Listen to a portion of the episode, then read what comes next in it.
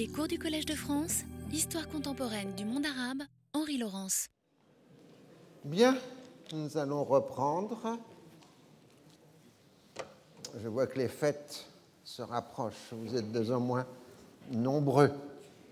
On ne peut pas accuser le froid cette fois-ci. Euh, donc, euh, je vous avais laissé la dernière fois dans les négociations israélo-syriennes, euh, l'échec de Shepherd's Town qui est lié au comportement d'Ehud Barak qui n'a pas voulu chercher à conclure à ce moment-là, et le fait qu'immédiatement après la rencontre de Shepherd's Town, des fuites ont divulgué euh, une partie des idées développées lors de cette rencontre, ce qui a provoqué des fortes tensions à l'intérieur de la Syrie. Dernier événement sur ce point qui va encore compliquer euh, les choses, c'est qu'à ce moment-là, le président Clinton rencontre euh, le prince euh, Bandar Ben Sultan, l'ambassadeur saoudien à Washington, qui est un peu l'éminence grise des rapports américano-arabes depuis une quinzaine d'années, au moins. Et euh, Clinton saute sur l'occasion et demande à Bandar d'assurer à Assad qu'un accord est possible et que lui, Clinton, voudrait voir Assad quand les Américains auront ce qui est nécessaire de la part de Barack. L'ambassadeur saoudien comprend que le président lui a dit qu'il savait ce dont Assad avait besoin et qu'il était prêt à passer un accord sur cette base. Il ne rencontrerait pas Assad avant de l'avoir euh, obtenu. Donc, euh, c'est un message euh, ambigu et un malentendu, puisque l'idée de Clinton n'est que de communiquer à Assad les positions définitives de Barak et non l'acceptation par Barak des positions syriennes. Et facteur supplémentaire, la mission de Bandar Ben Sultan à Damas se fera sans en informer le département d'État. Donc il y aura une surnégociation quelque part, ou en tout cas un message direct de la Maison-Blanche à Damas sans que Madeleine Albright en soit informée. En tout cas, euh, il y a une pause sur le dossier syrien qui permet de relancer éventuellement le dossier palestinien euh, mais ces négociations israélo-palestiniennes se poursuivent seulement euh, pour la forme. Euh, unilatéralement, le gouvernement israélien annule le 15 janvier 2000 le retrait prévu pour le 20 janvier. Officiellement, Barak n'a pas eu le temps d'étudier les cartes avant de les transmettre au cabinet pour le vote. L'enjeu réel est la demande palestinienne d'inclure dans leur retrait trois villages arabes à proximité de Jérusalem, dont celui d'Aboudis, euh, où on devrait établir plus tard euh, le siège du Parlement palestinien. L'importance d'Aboudis, c'est que du site d'Aboudis, on a une vue directe sur le Haram el-Sherif et le Dôme du Roc. Et donc, on a l'impression à Abu d'être à Jérusalem. Déjà, la droite israélienne accuse le Premier ministre de diviser Jérusalem avant le début des négociations. Et le maire de Jérusalem, Helmut Olmert, mène le combat contre cette cession qui conduirait à une pression permanente pour séparer Jérusalem-Est du reste de la ville.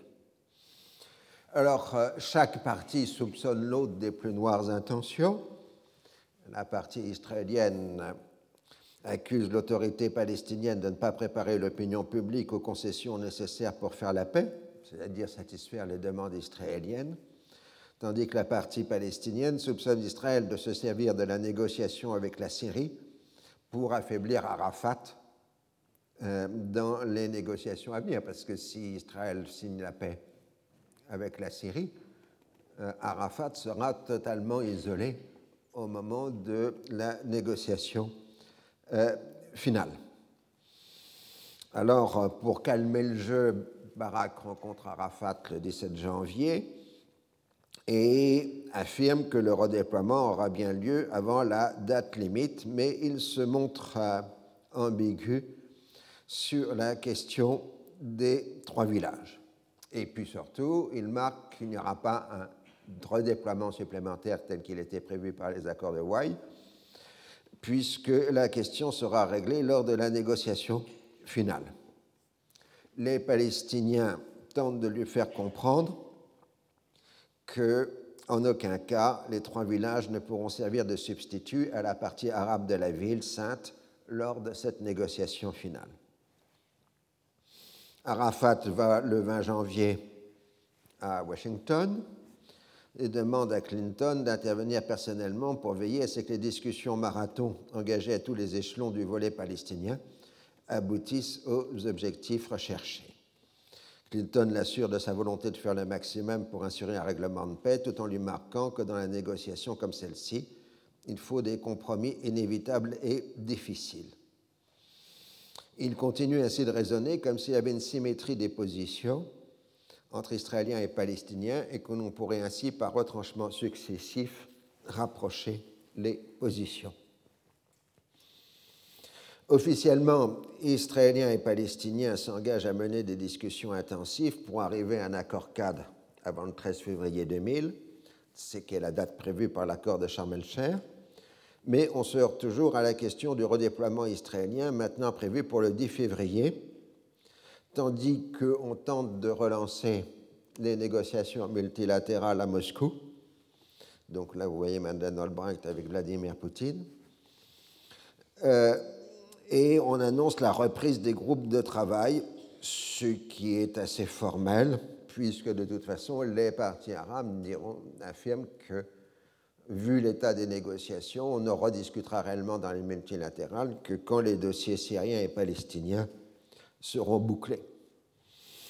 Euh, donc, euh, c'est surtout l'occasion pour Vladimir Poutine de revenir sur la scène diplomatique. C'est un homme neuf à ce moment-là, euh, évidemment. Un dialogue israélo-syrien se poursuit par voie de déclaration publique. Damas exige un engagement écrit au retour des lignes du 4 juin. Euh, et Barak répond qu'on ne s'engagera sur la ligne qu'une fois les accords de sécurité et de répartition des eaux euh, conclus. Le 28 janvier, Ross rencontre discrètement à Genève le prince Bandar de retour de Damas, où il aurait rencontré pendant trois heures et demie Hafez el-Assad. Le conditionnel s'impose pour la durée, vu l'état de santé du président euh, syrien. Le message de Damas est clair. Assad est déterminé à passer un accord et a cru que Barak serait son partenaire. Maintenant, il n'est plus sûr puisqu'il n'a pas joué le jeu à Shepherd's Town. Assad n'est pas Arafat, on ne le traite pas de cette façon. Il ne peut se permettre des allers-retours permanents, il faut tout régler d'un coup. On peut procéder à la démarcation de la frontière en secret et la rendre publique une fois l'accord conclu, mais il doit y avoir démarcation. Les Israéliens ne veulent pas qu'ils négocient sur les exigences de sécurité, ils ne peuvent pas s'attendre à ce qu'ils marchandent sur les lignes du 4 juin. Donc là, on est dans une formule que les diplomates aiment beaucoup, qui est sécurité contre territoire. En fait, paix contre paix, territoire contre la paix. Ici, c'est la formule sécurité contre territoire. Donc le message est interprété comme disant que c'est un message sérieux.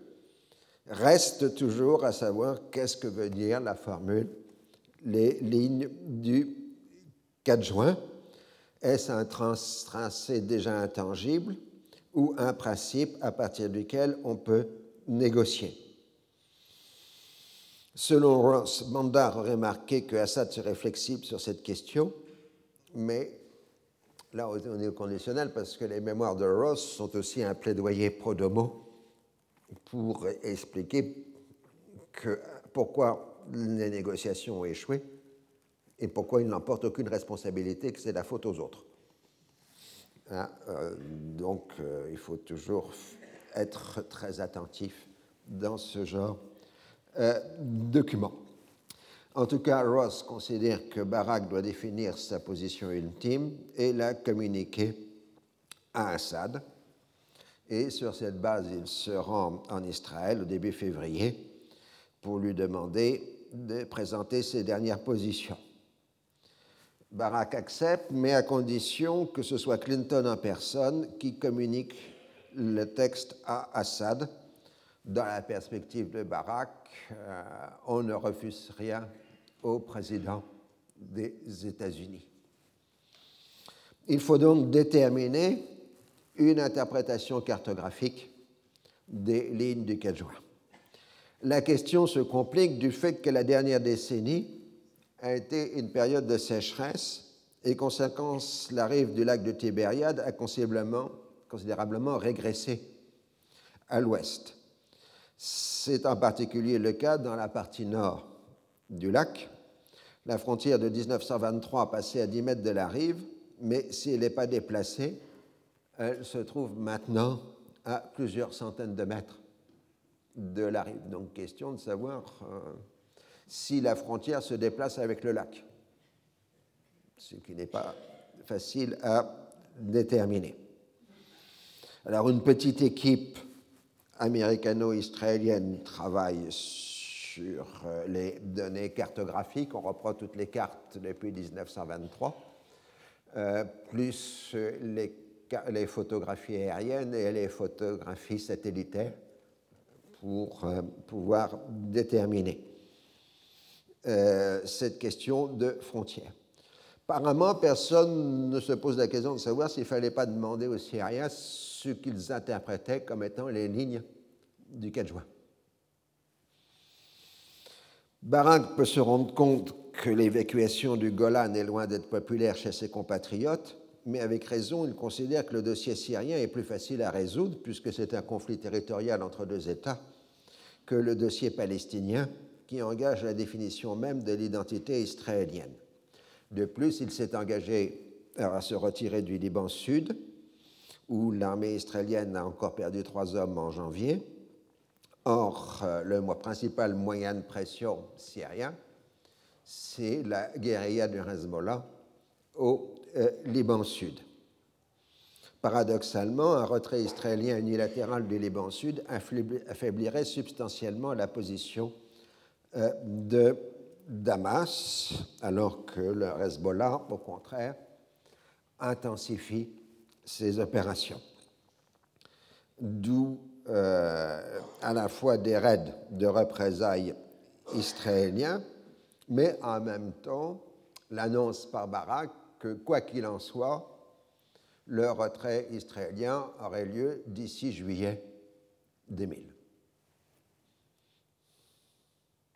Le 3 février, Barak rencontre Arafat à Eretz pour l'informer du contenu du prochain redéploiement prévu pour la semaine suivante. Les 6,1% avancés ne comprennent pas les trois villages à proximité de Jérusalem, mais des portions de territoire peu habitées dans la région de Hébron et de Naplouse. Aucune continuité territoriale de la zone A n'est proposée et Arafat refuse et quitte la réunion les négociations sont suspendues. En revanche, euh, le comité central de l'ONP réaffirme que la proclamation de l'État palestinien aura lieu, quoi qu'il en soit, le 13 septembre 2000, puisque ce sera la fin de la période intérimaire définie par les accords d'Oslo. Donc, à partir de ce moment-là, vous aurez une date symbolique qui est le 13 septembre qui va s'imposer dans le calendrier. Ostensiblement, les Américains se tiennent à l'écart du dossier et minimisent l'importance de l'impasse puisqu'il s'agit de gagner du temps pour avancer dans le dossier Syria. Donc Ross revient en Israël le 21 février pour faire lanterner Arafat. Là, vous voyez Ross et hum, Arafat. Et il lui expliquait qu'il ne faut pas que les Palestiniens insistent sur le dernier redéploiement. Mais en même temps, Ross explique à Barak qu'il faut cesser d'affaiblir perpétuellement Arafat parce qu'à la fin, il n'y aura plus de partenaires pour la négociation. Le climat est particulièrement tendu en Cisjordanie, où la jeunesse manifeste violemment contre les bombardements israéliens au Liban et la paralysie du processus de paix. En dépit du délai accordé, Barak n'est toujours pas prêt à faire sa représentation cartographique des lignes du 4 juin. Ce n'est qu'à la fin février qu'il s'y met au travail avec Ross. Barak s'en tient à la carte de 1967 euh, qui fait que on serait à 4 ou 500 mètres du rivage actuel euh, du lac. Il veut aussi la présence d'une dizaine d'Israéliens dans une station d'alerte sur le mont Hermon, au moins pour 7 ou 8 ans. Par contre, euh, il est plus souple dans la définition des zones démilitarisées, enfin d'armement minimal des deux côtés de la frontière. Pendant ce temps-là, le Premier ministre français, Lionel Jospin, sera en Israël plein de bonnes intentions. D'une part, euh, il veut marquer, dans le cadre de la cohabitation, euh, l'importance que le Premier ministre a dans la définition de la politique étrangère française.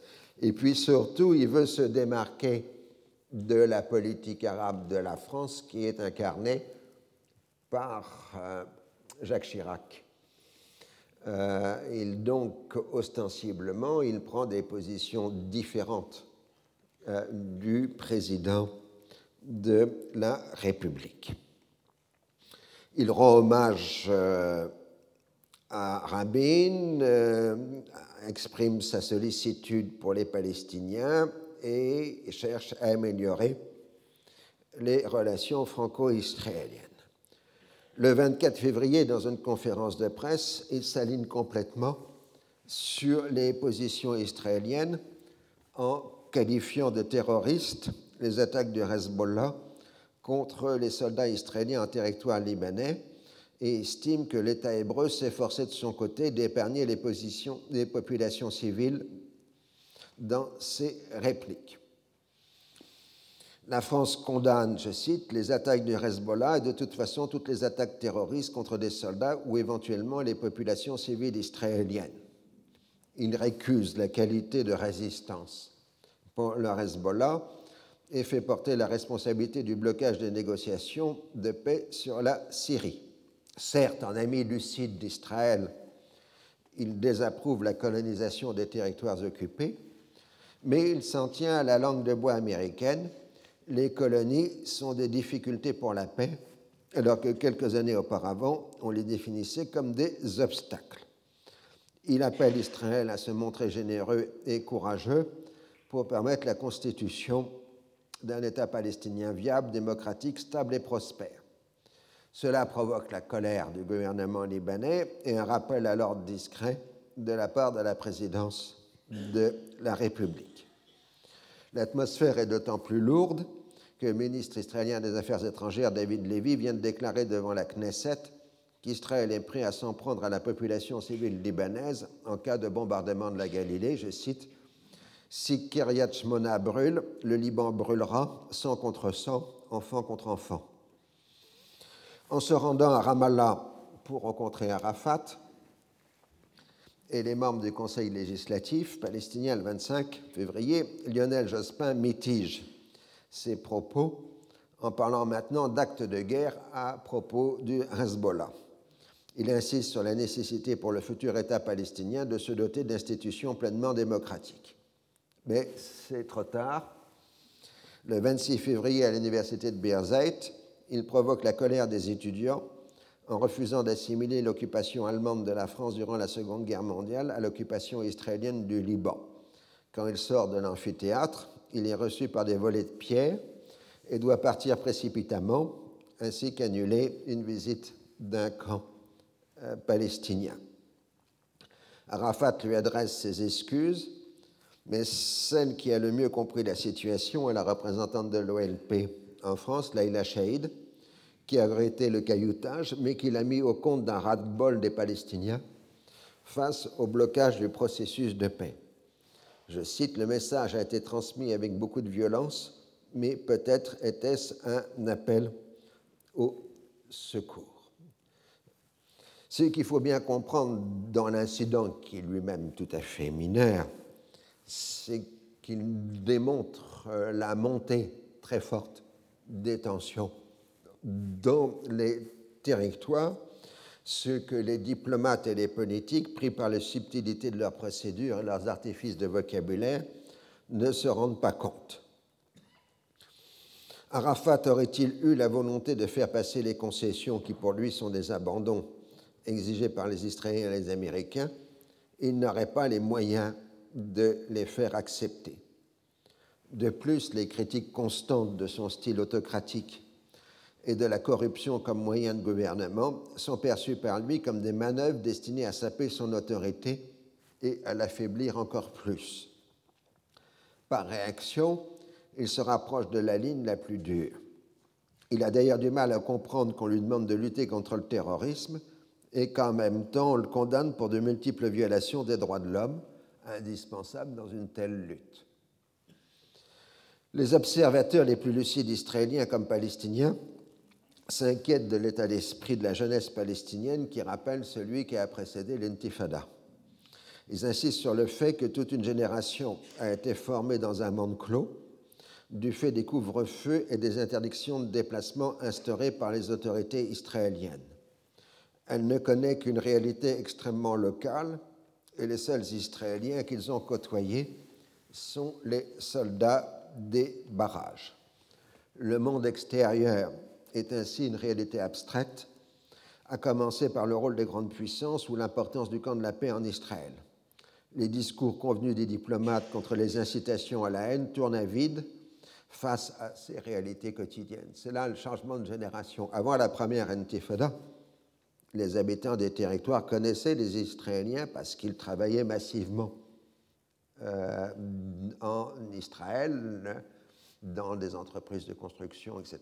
Donc euh, il y avait, en dépit du rapport inégal, une familiarité entre les populations. Euh, depuis la fin des années 80, c'est fini. Euh, les contacts entre les populations se sont considérablement diminués puisque les gens ne circulent plus.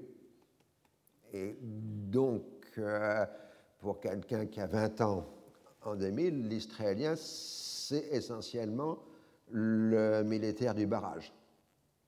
Hein, c'est une autre vision du monde que pour les générations euh, précédentes. Du coup, les déboires de Jospin renforcent les positions de Jacques Chirac pour la prochaine élection présidentielle. Quant aux étudiants de Berzeit, 35 d'entre eux sont arrêtés par la police palestinienne, ce qui entraîne une grève générale de l'université, devant le risque de voir le mouvement s'étendre aux autres universités palestiniennes, Arafat les fera rapidement libérer. À la fin février, Barak fait savoir qu'on se rapproche d'un accord avec la Syrie comprenant la rétrocession du Golan, le lac du Tibériade et son rivage restant israélien. En même temps, il confirme que le retrait israélien du Liban Sud aura lieu en juillet et propose aux Palestiniens de définir le retrait des 6-1% de la Cisjordanie en choisissant les territoires à l'intérieur d'une offre comprenant 10% de la Cisjordanie, mais cela ne comprend pas les fameux trois villages. Le 1er mars, une attaque de Hezbollah fait cinq victimes au sein de la LS, qui est de plus en plus démoralisée à la perspective du prochain, prochain retrait israélien, alors que les votes à la Knesset montrent euh, une désagrégation croissante de la coalition au pouvoir. En revanche, euh, Barak obtient le 5 mars un vote d'approbation à l'unanimité de ce gouvernement pour le principe d'une évacuation du Liban Sud en juillet, même en l'absence d'accord avec la Syrie. Damas réagit avec inquiétude, mentionnant une volonté israélienne de séparer le Liban de la Syrie. En fait, on s'inquiète surtout de la perte d'un puissant moyen de pression sur l'État hébreu. Du coup, les alliés directs du pouvoir syrien au Liban travaille activement à définir des contentieux qui pourraient maintenir de la tension sur la frontière israélo-libanaise après le retrait israélien. Le président Emil Nahoud, totalement inféodé à la Syrie, met en garde Israël. Le retrait du Liban ne garantira pas la sécurité de la frontière que seul un accord avec Damas sur le Golan peut permettre d'assurer. Il prévoit même le danger d'une nouvelle guerre. En réponse, l'aviation israélienne bombarde dans la Beka une base euh, du FPLPCG d'Armad Jibril et du Fatah Intifada d'Abu Moussa, les deux organisations palestiniennes complètement manipulées par Damas. Le message est d'autant plus clair que ces organisations n'ont pas mené d'attaque contre Israël depuis plusieurs années. Donc c'est bien un message politique qui est transmis par le bombardement. Ross a travaillé activement avec les entourages de Barak et d'Arafat pour trouver une solution au blocage à la négociation israélo-palestinienne. Une forme de compromis est trouvée. Le redéploiement israélien sera retardé à la fin d'avril et comprendra bien les fameux trois villages à proximité de Jérusalem. Mais pour ne pas embarrasser Barak, cette concession ne sera rendue publique qu'au dernier moment une série de rencontres quotidiennes entre Barak et Arafat du 7 au 9 mars permet de sceller l'accord. Un sommet Arafat-Barak-Boubarak à Sharm el-Sheikh consacre la retrouvaille. Barak montre ainsi qu'il ne néglige pas le dossier palestinien et qu'il n'est pas prisonnier de la négociation avec Damas. Et avec l'accord des parties, Bill Clinton, dans un entretien téléphonique avec Arafat, donne l'assurance supplémentaire que les Israéliens respecteront leurs engagements. Donc, ça qui est essentiel. Il y a la parole américaine que les trois villages seront bien rétrocédés aux Palestiniens. C'est la parole des présidents des États-Unis. On peut donc annoncer la reprise des négociations israélo-palestiniennes sur la rédaction de l'accord cadre pendant que Arafat maintient l'objectif du 13 septembre, avec ou sans accord d'Israël. Mustafa Barouti, un politique activiste de Cisjordanie à ne pas confondre avec son homonyme Marwan Barouti, prévient que la population n'attendra pas cette date, l'exaspération étant maintenant à son comble. Du côté israélien, la rumeur court qu'on va bien rétrocéder les trois villages prochainement, ce qui provoque la menace des partis religieux de quitter la coalition. Et un vote de défiance à la Knesset le 13 mars n'est rejeté que par 47 voix, ce qui montre l'érosion de la majorité gouvernementale.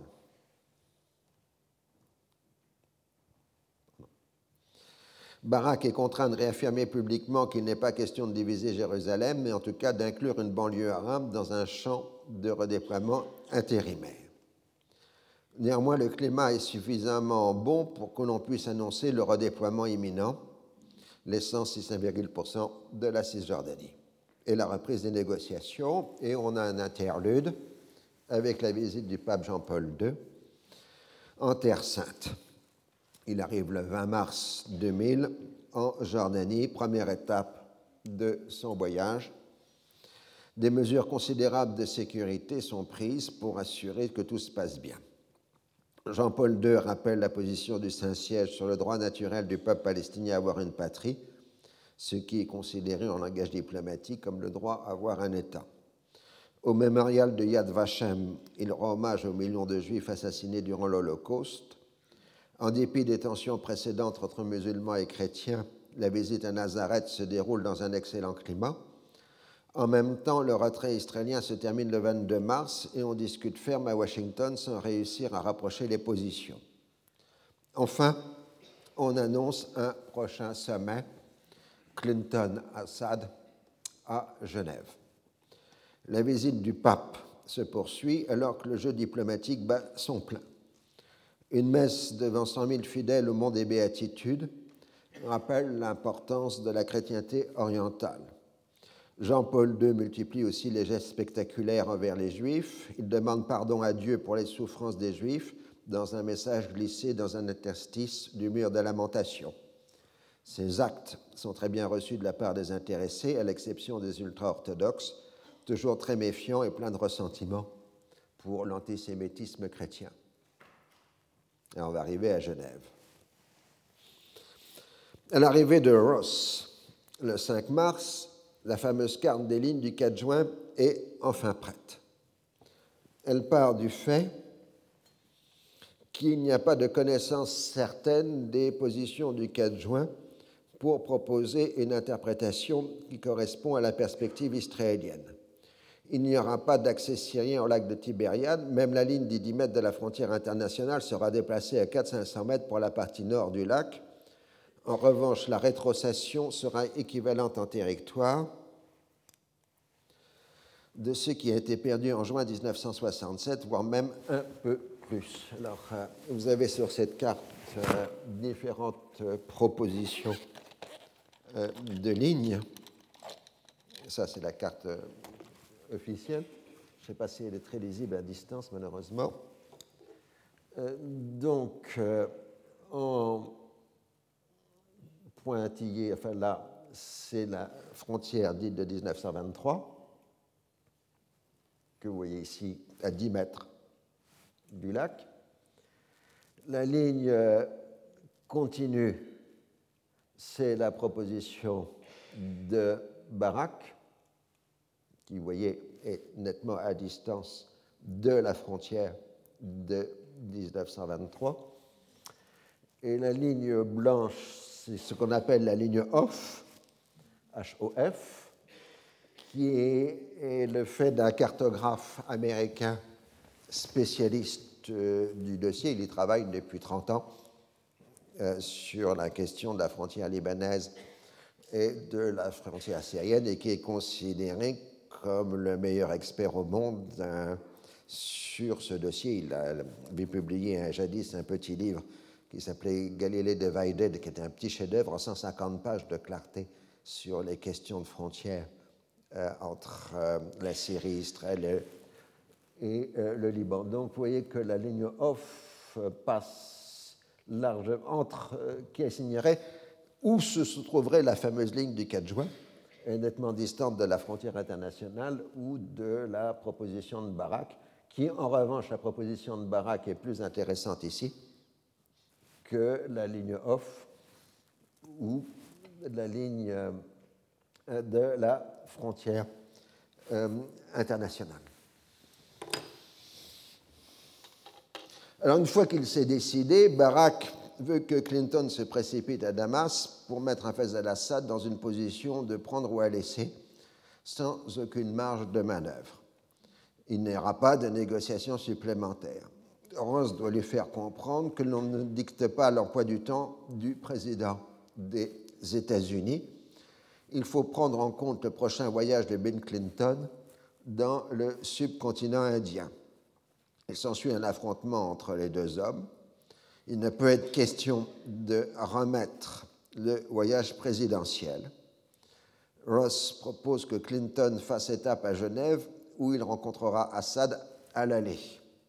L'équipe de négociation continuera le travail avec les Syriens et si tout va bien, Clinton, dans son voyage de retour, finalisera l'accord. Barak accepte de mauvais gré. Mais il faudrait encore avoir l'accord de Assad. Or, le président syrien est en plein remaniement ministériel destiné à préparer la succession et ne comprend pas très bien ce qu'on attend de lui. Au téléphone, Clinton lui affirme que ses demandes sont satisfaites et qu'il apporte de bonnes nouvelles, mais qu'il ne peut lui donner des détails avant la rencontre. On avait envisagé d'envoyer Albright à Damas, mais Barack s'y est opposé, craignant de voir commencer un marchandage sur le tracé de la frontière. Assad n'insiste pas. Pour lui, il est clair que la proposition qui lui sera transmise suit bien le tracé des lignes du 4 juin, dont on n'a toujours pas discuté le contenu. En revanche, son emploi du temps et peut-être son état de santé ne lui permettent pas de se rendre à Genève immédiatement.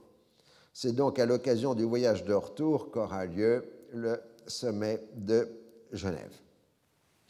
En précaution supplémentaire, Clinton demande au prince Bandar de se rendre à Damas pour assurer qu'il s'agit bien des lignes du 4 juin et qu'il a bien le mandat de Barak pour les proposer à Assad.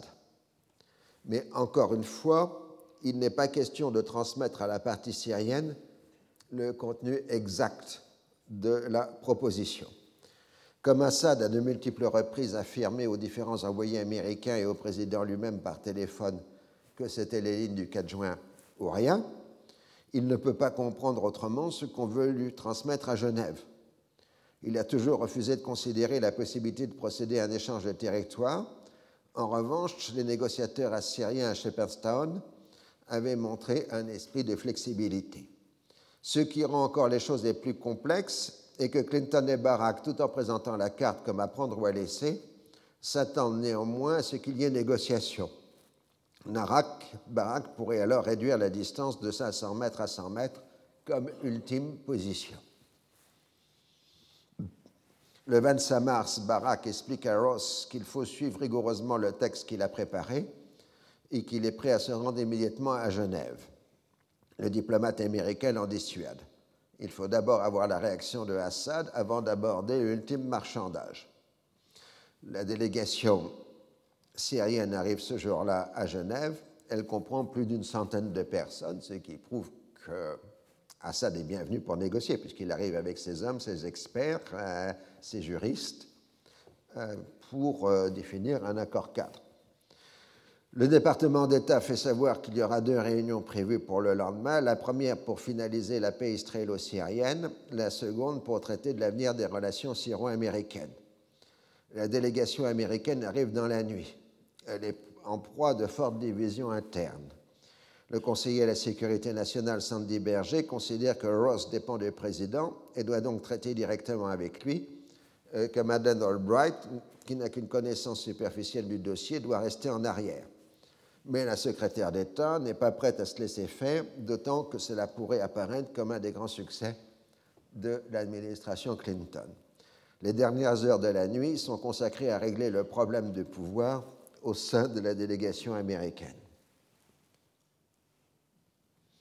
La rencontre fatidique commence le 26 mars à 10h30. Après les salutations protocolaires et les photos de presse, Clinton propose que la réunion soit limitée aux deux présidents, leur ministre des Affaires étrangères et leurs deux traducteurs. Ross viendra juste énoncer ses propositions et se retirera. Assad accepte. Le reste de la délégation américaine s'entasse dans la pièce voisine et tente d'écouter la discussion à travers la cloison. Clinton commence par des amabilités, puis suit strictement les instructions de Barack. Il annonce qu'il fera une présentation complète de ce que les Israéliens sont prêts à faire. Assad l'interrompt immédiatement pour lui poser la question du contenu territorial. Clinton commence donc par la phrase Barack est prêt à se retirer sur une frontière acceptée par les deux parties. Assad l'interrompt immédiatement. Que voulez-vous dire par accepté par les deux parties Est-ce la ligne du 4 juin? Ross propose alors la carte préparée avec Barack qui interdit tout accès aux Syriens au lac et au Jourdain. Contrairement aux attentes de Clinton et de Ross, le président syrien ne se montre pas intéressé à ouvrir ne serait-ce qu'un débat sur le contenu de la proposition il marque immédiatement, immédiatement que pour lui, l'affaire est terminée. Les Israéliens ne veulent pas de la paix. Clinton tente désespérément de sauver la situation en cherchant à exposer le reste des propositions israéliennes et en insistant sur l'engagement américain pour cette paix, ainsi que sur la nécessité de prendre en compte la faiblesse de la situation parlementaire de Barak. Assad répond que c'est le problème de Barak et pas le sien. Une paix juste signifie le retour des terres détenues perdues en 1967. À cette époque, lui et ses officiers se baignaient encore dans le lac. Ross n'a pas le pouvoir de dire qu'il est encore possible de négocier sur la distance entre la ligne et le lac. Des accusations implicites sont échangées. À Shepherdstown, les Syriens avaient accepté la souveraineté israélienne sur le lac. La frontière de 1923 passait à 10 mètres. Les Syriens demandent un texte écrit des propositions israéliennes, ce que refusent les Américains, Barak ayant assisté pour qu'il n'y ait pas de document écrit qui puisse l'engager. On fait une petite pause pendant laquelle Ross expose à Charret le contenu de la présentation. En quelques minutes, tout est joué, mais on tente de sauver l'avenir. Assad affirme qu'il est toujours engagé pour la paix, mais pas cette paix. Il ne veut pas apparaître comme celui qui a fait échouer la paix. Il propose à Albright d'aborder l'autre sujet, l'avenir des relations américano-syriennes, mais la secrétaire d'État lui répond sèchement qu'il n'y aura pas de bonnes relations sans une paix avec Israël. Clinton marque seulement le monde jugera, the world will judge. Mais pour un homme de communication comme le président américain, il n'est pas question de prendre une responsabilité dans l'échec, d'autant plus qu'il a pris le comportement de Assad comme une attaque personnelle. Dans sa conférence de presse du lendemain, à l'occasion de la visite du président Mubarak à Washington, il commence à articuler son discours. Je cite Je suis allé en Suisse pour rencontrer le président Assad pour lui éclaircir ce que je pensais être les options et d'entendre de sa part quels étaient ses besoins. Je lui ai demandé de revenir à moi avec ce qu'il pensait devoir être fait. Aussi, la balle est dans son camp maintenant et j'attends avec impatience sa réponse et nous aurons à parler de quoi d'autre je peux faire, de quoi d'autre nous pouvons faire comme s'il ne savait pas que la position syrienne était inébranlable sur les questions des lignes du 4 juin. Clinton continue d'adresser des compliments sur l'attitude positive de Barack. Du côté syrien, on affirme que Clinton n'a rien proposé de nouveau à Genève. La balle se trouve du côté israélien qui n'a qu'à appliquer les résolutions internationales. Quant à Barack, l'échec syrien lui permet de conserver sa majorité chancelante il accuse la Syrie de n'être pas mûre pour la paix. Les positions sont devenues claires, les masques sont tombés. Assad ne semble pas prêt au genre de décisions qui sont nécessaires pour en dire un accord de paix. L'échec de Genève est patent, mais personne n'est prêt à en accepter la responsabilité. De ce fait, il n'y a pas dans l'équipe américaine de négociation un réexamen des stratégies suivies, mais plutôt la recherche d'un bouc émissaire. Pour Ross, Assad est venu à Genève sans vouloir la paix. Il est trop préoccupé par les conditions de sa succession. Il n'a pas voulu laisser à son fils une situation profondément instable. Il a dû changer d'avis après Shepherdstown, où tout aurait pu se produire, mais on ne veut pas se rappeler pourquoi Shepherdstown n'a pas réussi, alors que l'on avait auparavant fait porter la responsabilité de Barak sur Barak et sur les fuites israéliennes. Madeleine Albright est particulièrement montée contre Assad. On lui a proposé 99% de ce qu'il avait demandé et il a refusé. Elle ne se pose pas la question de l'importance du 1% restant. Ce n'est que trois ans après qu'elle découvrira l'existence de la mission des princes Bandar à Damas et de l'éventuel malentendu que cela aurait pu provoquer. Elle n'avait pas été informée de ce message ambigu qui avait été envoyé directement de la Maison Blanche. Quant à la version Bandar, c'est que euh, il avait bien été mandaté par Clinton et que Clinton n'a pas tenu ses engagements. Donc on a plusieurs versions sur l'affaire. Si Assad s'est refusé à entrer dans le jeu de Ross, il était bien persuadé que l'on allait lui proposer les lignes du 4 juin et non une formule artificieuse qui en vidait le contenu. Sinon, il ne se serait pas déplacé et n'aurait pas amené avec lui une aussi importante délégation. Si on lui avait communiqué officieusement comme proposition américaine la carte montrée à Genève, il ne serait pas venu. L'échec de la négociation repose bien sur une vision américaine qui assimile le processus de paix à un différent commercial ou à un conflit du travail. Le médiateur travaille à rapprocher les positions en obtenant des parties qu'elles abandonnent leurs demandes initiales. Mais ce qui peut être négociable pour les parties arabes sont les conditions de sécurité, démilitarisation par exemple, mais non le contenu territorial. Même pour une différence en apparence modique, il n'est pas question d'abandonner la référence aux lignes du 4 juin. C'est ce qu'avait exigé et obtenu Sadat, mais il avait devant lui un président américain et une administration qui n'étaient pas alignés totalement sur les positions du premier ministre israélien de l'époque. En ne prenant pas en compte les raisons de l'échec de Genève, Clinton et Barack se préparent à de graves déconvenues sur le dossier palestinien. Maintenant, la priorité, c'est le retour aux négociations israélo-palestiniennes et le retrait du Liban Sud. Les discussions de Washington reprennent le 6 avril, mais prennent plus l'aspect d'échange d'idées que de formulation de propositions écrites. Une lettre de Barak à la communauté juive d'Hébron réaffirmant son droit de vivre en sécurité dans la cité des ancêtres jette un froid.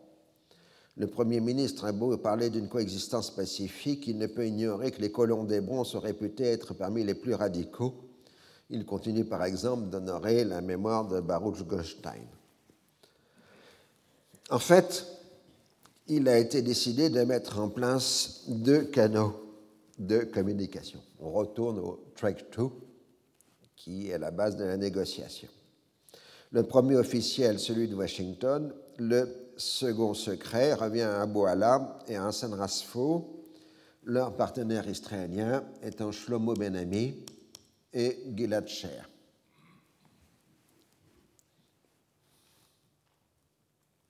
On se trouverait ainsi dans la réplication du modèle Washington-Oslo du début des années 1990. La difficulté vient du fait que les acteurs du canal officiel doivent ignorer l'existence du second canal. Logiquement, ils devraient traiter des questions dites fonctionnelles, aux relations économiques, organisation des frontières, coordination sécuritaire, questions légales, lieux religieux, etc. Tandis que le second canal devrait aborder les problèmes de fond, frontières, réfugiés, sécurité. Mais les représentants palestiniens ne sont pas au courant de l'existence du second canal. De surcroît, on a reproché aux négociateurs palestiniens d'Oslo de n'avoir aucune préparation juridique ni de connaissance approfondie des dossiers. Aussi à Washington, la préparation palestinienne est bien meilleure grâce au groupe d'experts formés récemment. On a vu qu'ils étaient financés par l'Union européenne. Ils ne peuvent pas comprendre qu'ils sont là pour la figuration et Arafat refuse de donner des consignes précises, semblant ne pas trancher entre les deux canaux. Entre mars et avril 2000, la discussion du canal secret s'en tient à une réflexion générale sur la centralité de la question palestinienne dans le conflit israélo-arabe. Elle est la plus difficile à résoudre parce qu'elle comprend plusieurs dimensions existentielles pour les deux parties. Jérusalem, les lieux saints, les réfugiés, les colonies, les territoires, mais seul son règlement permet d'assurer une paix durable. La préoccupation israélienne est d'obtenir, une fois le règlement obtenu, la fin de toute autre revendication arabe, l'absence de menace sécuritaire de l'entité palestinienne et une position suffisamment forte pour pouvoir faire face à toute coalition régionale arabe ou islamique contre l'État hébreu. Si la grande majorité de l'opinion publique et de la classe politique israélienne s'est ralliée à l'idée d'établissement d'un État palestinien, il n'est pas question de rétrocéder la totalité de la Cisjordanie de Jérusalem-Est. Comme ses prédécesseurs travaillistes, Barak en est resté au cadre fixé par le plan Allon avec quelques variantes. C'est ce qu'il vient expliquer à Washington le 11 avril 2000. Il a exigé cet entretien pour donner la formule magique qu'il a à l'esprit. Les Palestiniens auraient immédiatement 66% des territoires. Les Israéliens en annexeraient 12% pour des raisons de colonisation et de sécurité, et les 22% restants auraient un statut transitoire avant de passer sous contrôle palestinien. Évidemment, ce territoire palestinien serait enclavé dans l'État israélien. Il ne peut être question de traiter immédiatement de Jérusalem. Courtoisement, ses interlocuteurs lui font remarquer qu'il ne peut y avoir d'accord final si Jérusalem n'est pas compris, mais on trouve que la proposition des 88% est généreuse et on ne voit pas la nécessité de doucher son enthousiasme. Publiquement, on se déclare encouragé par les résultats de cette rencontre. Apparemment, on ne se pose pas la question de savoir concilier cette si généreuse proposition à la position inaltérable des Palestiniens de s'en tenir au retour sur les lignes du 4 juin. La priorité immédiate est le retrait du Liban Sud, encouragé par les Américains qui ne comprennent pas les réticences libanaises et syriennes. Pour la forme, on évoque la reprise des négociations avec la Syrie, mais Barak autorise l'expansion de la colonisation sur le Golan.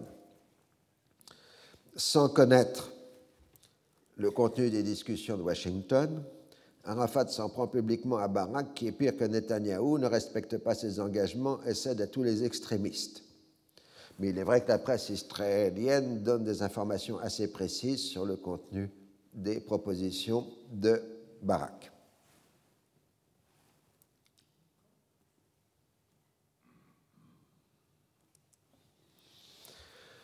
on prépare activement le retrait du Liban Sud.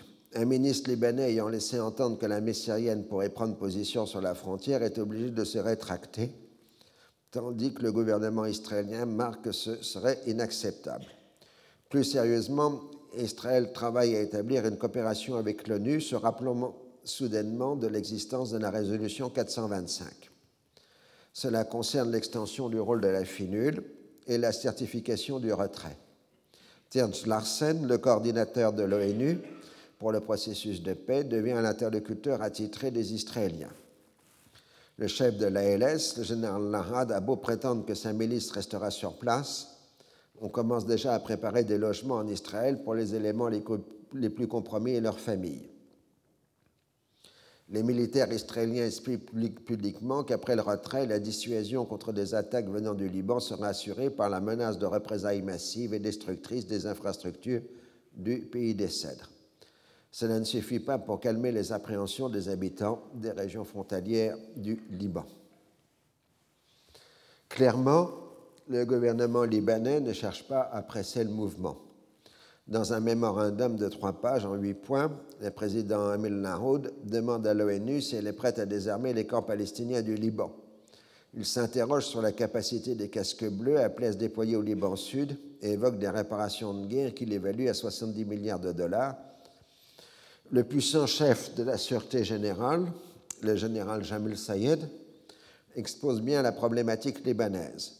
La guerre civile de 1975 a eu pour cause la plantation des Palestiniens au Liban. Un retrait israélien sur la frontière, garanti ou non par le Liban, ne réglerait pas la question vitale du sort des Palestiniens. Au contraire, il ne ferait qu'en assurer l'implantation. Il faut donc continuer à assurer la pression sur Israël, donc ne pas assurer sa sécurité. Les Israéliens veulent établir une clôture permanente le long de la frontière internationale intentionnellement ou non, les militaires israéliens ont multiplié les empiètements allant de quelques centimètres à plusieurs mètres, voire bien plus. Il faut donc reprendre les tracés et déterminer les positions. Heureusement, l'invention récente du GPS, opérationnel depuis 1995, permet de faire rapidement les corrections nécessaires. C'est la première fois qu'on trace une frontière au GPS. Euh, vous voyez, en histoire, on a en même temps, les, sur les dossiers aussi triviaux de politique, l'influence de la technologie. Sur le terrain, le Hezbollah concentre ses efforts sur la LS, qui enregistre des pertes sensibles, alors que ses membres s'interrogent sur leur avenir immédiat. Discrètement, la France fait savoir qu'elle pourrait accueillir les plus compromis si cela permettait de faciliter les choses. Le 20 avril, c'est au tour d'Arafat d'être reçu à Washington. Sa préoccupation immédiate est de s'assurer que la garantie américaine donnée au retrait israélien des villages arabes à proximité de Jérusalem tient toujours.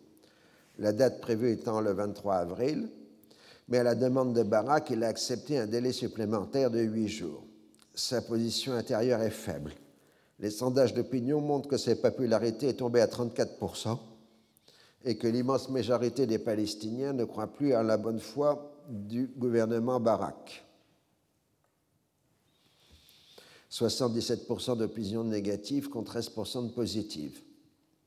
Mais à Washington, on ne voit que les difficultés parlementaires de Premier ministre israélien. Le chasse menace de quitter la majorité si on n'accepte pas ses demandes de financement pour son réseau scolaire et religieux. Il utilise la question des trois villages à proximité de Jérusalem comme moyen de chantage.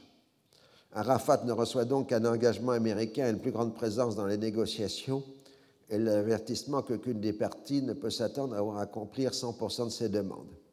En revanche, il est réconforté par les hommages protocolaires qui lui sont rendus de même nature que ceux accordés à un chef d'État. Ceci est interprété comme une reconnaissance tacite de l'État palestinien. Afin de montrer que l'on progresse, on a décidé de donner un lustre particulier à la reprise des négociations officielles à Eilat le 30 avril 2000. Les Palestiniens arrivent furieux à l'annonce d'une nouvelle extension des colonies juives de Cisjordanie. Denis Ross joint aux discussions avec une délégation américaine le 2 mai. Cela doit couvrir sa participation à l'autre canal. Afin d'assurer la crédibilité du canal officiel, Israéliens et Américains ont décidé de soumettre une, ébauche de règlement territorial. Le projet israélien part des besoins d'Israël et opère ainsi une série de retranchements. Il en résulte que les Palestiniens obtiendraient immédiatement 60% de la Cisjordanie et ultérieurement 20 autres pourcents. Leur territoire serait tronçonné par des blocs de colonisation qui ne leur laisseraient que des trois corridors de communication. Enfin, ils seraient totalement enclavés. Bien qu'il s'agisse là d'un point de départ de négociation, la partie israélienne n'a pas le pouvoir de modifier l'offre. La colère palestinienne éclate immédiatement. On ne leur propose que quelques cantons séparés et non un État. Il n'est pas possible de négocier sur cette base et les négociateurs quittent la salle. Ross les rattrape pour exiger d'eux soit des contre-propositions, soit de revenir à un autre sujet. Ils acceptent. On aborde la question de sécurité les Israéliens montrent leur obsession d'une coalition arabe dirigée par l'Irak qui menacerait la frontière orientale, ce qui implique le contrôle de la frontière jordanienne par Israël. Pour les Palestiniens, on est en pleine fantaisie vu la réalité du système politique arabe, la puissance de feu de l'armée israélienne et son soutien international. On essaye d'aborder la question de l'État, mais les Palestiniens rejettent cette perspective. Un État sans frontières n'a pas de sens. Darlan se montre plus pragmatique il évoque une cession de 4% de la Cisjordanie à Israël en échange d'une quantité équivalente de territoire cédé par Israël, ce qui est immédiatement rejeté par l'autre partie. Denis Ross revient à la médiation américaine. Il discute séparément avec les deux côtés pour les pousser chacun à proposer un projet global couvrant tous les dossiers. Les Américains travailleraient ensuite à rapprocher les positions sur chacun de ces dossiers il reste à convaincre Barak d'accepter de traiter de Jérusalem. Alors je vais vous faire une pause à ce moment-là. Donc, est-ce que ces négociations vont donner quelque chose? Est-ce que les Israéliens vont quitter le Liban Sud? Ce sera pour le prochain épisode. Vous avez cinq minutes. Nous allons reprendre. Euh, il faut bien comprendre que tout ça est une reconstitution à partir de sources diverses qui sont souvent des sources euh, mémorielles, donc contradictoires, d'autant plus que l'essentiel des mémoires d'acteurs ont été rédigés après l'échec du processus de paix. Donc chaque euh, acteur explique combien lui, il avait raison et combien c'est la faute aux autres si euh, ça a échoué. Euh, donc c'est un splendide exercice euh, d'analyse de documents historiques. Je rêverais un jour de faire un séminaire de 15 ou 50 heures avec des étudiants sur les mémoires de Dennis Ross pour montrer combien on peut subtilement modifier une phrase, passer sous silence un fait, etc., etc. Mais il se trouve que du côté américain, il n'y a même pas, semble-t-il, de dossier de synthèse sur le processus de paix. et que l'on considère que le dossier de synthèse, ce sont les mémoires de Denis Strauss. Euh, donc, euh, évidemment, ça reste encore euh, tout à fait ouvert. Et d'ailleurs, dans la partie des dernières heures de cours de cette année, les trous documentaires sont de plus en plus importants. Et donc, il faut bien prendre l'exercice de ce cours tel qu'il est, c'est-à-dire de l'histoire du temps présent et de l'histoire immédiate. nous sommes en train de faire un type d'histoire qui n'est pas de l'histoire de la Révolution française, euh, dans lequel toutes les sources sont disponibles, on peut comparer, varier, euh, etc. Là, pour l'instant, nous avons des informations parcellaires. Et bien évidemment, ce n'est qu'un état provisoire euh, de la connaissance. Ceci est un rappel parce que j'ai tendance à donner l'impression que je parle du processus de paix en l'an 2000 comme si je parlais des négociations de Napoléon en 1800. Donc maintenant nous reprenons. Alors, euh, puisque le canal officiel cafouille, Ross va miser sur le second euh, canal. Dans les premières discussions, Abouarla rejette comme point de départ l'extension actuelle des colonies juives qui sont illégales du point de vue du droit international. Il ne prêt à examiner que les besoins de sécurité de l'État hébreu afin de trouver des accommodements compatibles avec la formation d'un État palestinien. Tous sont d'accord que l'on ne peut progresser qu'à l'abri des médias et en évitant toute fuite. La moindre divulgation du contenu des discussions provoquerait immédiatement des réactions véhémentes dans les opinions publiques. Fort heureusement, le gouvernement suédois a offert d'abriter discrètement de telles rencontres permettant l'isolement nécessaire on se met donc d'accord pour se réunir dans la banlieue de Stockholm. Ce second canal va prendre le nom code de Stockholm. Euh, et euh, on va voir ce qu'il donne. Alors, le 7 mai, Barak rencontre Arafat et lui promet la restitution des trois villages au moment approprié. Mais il n'a pas la majorité au gouvernement pour prendre une telle décision. Je rappelle que dans le système israélien, on vote deux fois on vote pour les décisions essentielles au sein du gouvernement, et puis ensuite on vote à la Knesset. Hein, Ce n'est pas comme dans le système français où il n'y a pas de vote au Conseil des ministres. Du côté palestinien, le Fatah comme le Hamas lance une nouvelle campagne pour exiger la libération des prisonniers palestiniens dans les prisons israéliennes, cause immensément populaire. Et donc, euh, la situation arrive au début du mois de mai, qui est toujours marquée par les célébrations successives, d'abord sur le calendrier hébraïque et puis ensuite sur le grégorien, euh, de la création de l'État d'Israël et de la Nagba. En Israël, les célébrations sont marqués par le fait qu'un certain nombre de municipalités arabes refusent de célébrer, ce qui constitue une tragédie pour leur propre histoire. Sharansky, ministre de l'Intérieur, venu visiter une ville arabe en tant que ministre, doit se retirer protégé par la police devant une pluie de pierres. Dans la presse israélienne, on parle de déloyauté des populations arabes, tandis que d'autres soulignent les discriminations diverses qu'elles subissent. Le vrai problème est que la définition de l'État d'Israël en tant qu'État juif dans un double sens ethnique et religieux interdit l'émergence d'une commune identité israélienne. La revendication d'un État de tous les citoyens ne doit pas dissimuler un processus de palestinisation de la population arabe qui prend ses distances par rapport à l'État hébreu. Mais en même temps, la progression des mouvements islamistes se fait au détriment des forces de gauche laïques et nationalistes, comme le montre l'affaire toujours non réglée de la mosquée de Nazareth. Le, 1er mai, le 15 mai, à l'occasion de la commémoration de la Nakba, la catastrophe palestinienne de 1948, la situation s'aggrave dans les territoires. Des milliers de Palestiniens s'en prennent au poste de l'armée israélienne qui riposte par des tirs de gaz lacrymogène et de balles enrobées de caoutchouc, puis par des tirs à balles réelles. Des policiers palestiniens tirent alors sur les soldats israéliens. Cinq Palestiniens sont tués et d'autres et ce qui constitue le pire euh, des incidents depuis 1996. Néanmoins, le même jour, Barak réussit à obtenir l'approbation du gouvernement et de la Knesset pour le transfert des trois villages de la zone B à la zone A. C'est dans ce contexte qu'ont débuté les entretiens de Stockholm le 12 mai 2000.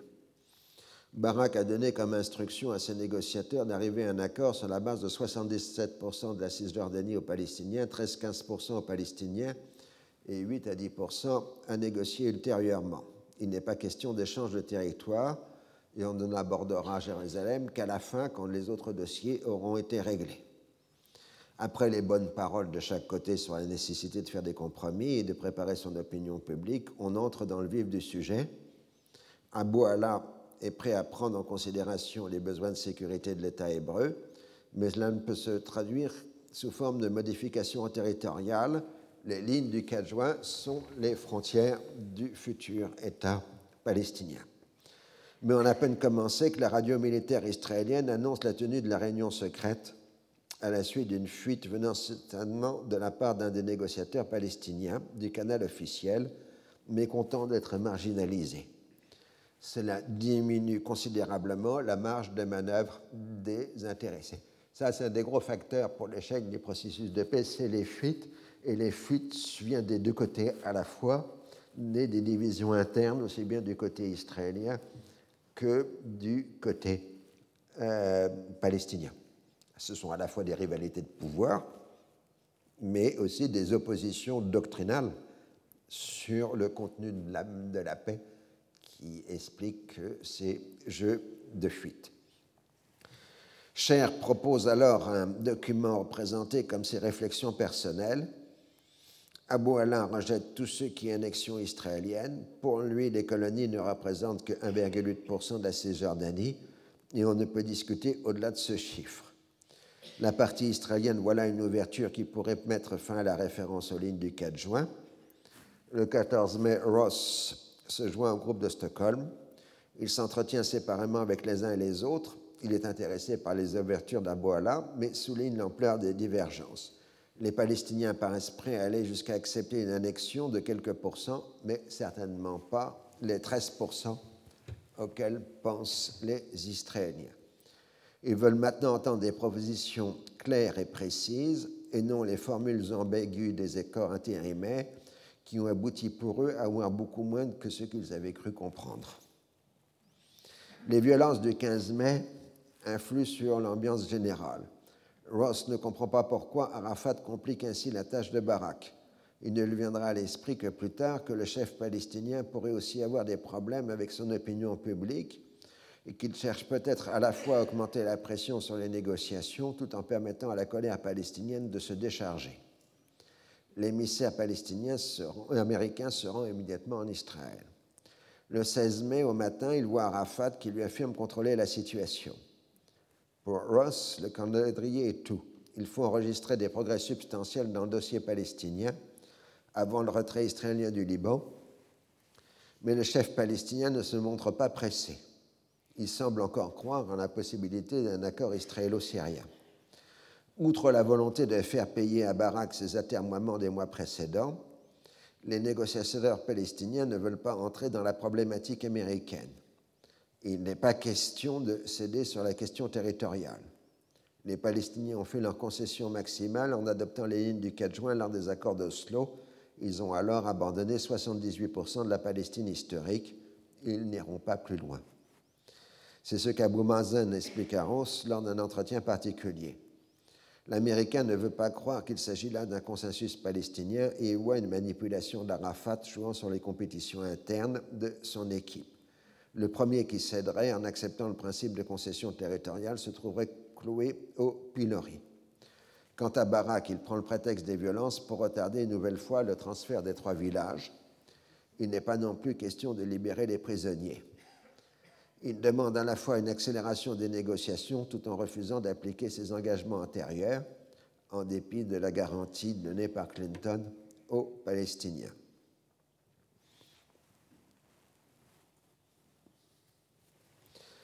La politique israélienne est dominée par la question du retrait du Liban Sud. La situation s'est tendue au début du mois de mai. Le 4, à la suite d'un bombardement israélien qui a tué par erreur deux civils libanais, le Hezbollah a répliqué par des tirs sur la Galilée, tuant un soldat et en blessant, 25 personnes. Israël attaque en représailles des infrastructures civiles libanaises, deux centrales électriques et la route Beyrouth-Damas. Le Hezbollah reprend ses tirs et le gouvernement israélien s'en tient là pour éviter un processus d'escalade. La résistance islamique proclame sa victoire. De fait, l'armée israélienne accélère le démantèlement de ses installations dans la zone occupée. Il est clair que la date limite du mois de juillet est devenue irréaliste et qu'il faudra procéder plutôt au retrait. Pendant ce temps, on travaille à tracer la ligne bleue sur laquelle l'armée israélienne doit se retirer. L'équipe de l'ONU fait la navette entre les équipes israéliennes et libanaises. Cette ligne bleue doit suivre la ligne d'armistice de 1949, dénoncée par Israël, qui elle-même recoupe la frontière mandataire. Sous la direction du général Jamil Sayed, la partie libanaise a tenté d'établir de nouveaux contentieux pour gêner le retrait israélien. Le premier n'a pas fait long feu. C'est l'affaire dite des sept villages. Il s'agit d'un certain nombre de localités qui faisaient primitivement partie de l'État du Grand Liban lors de sa proclamation par le général Gouraud le 1er septembre 1920 et qui ont ensuite été rétrocédés au mandat palestinien par les Français.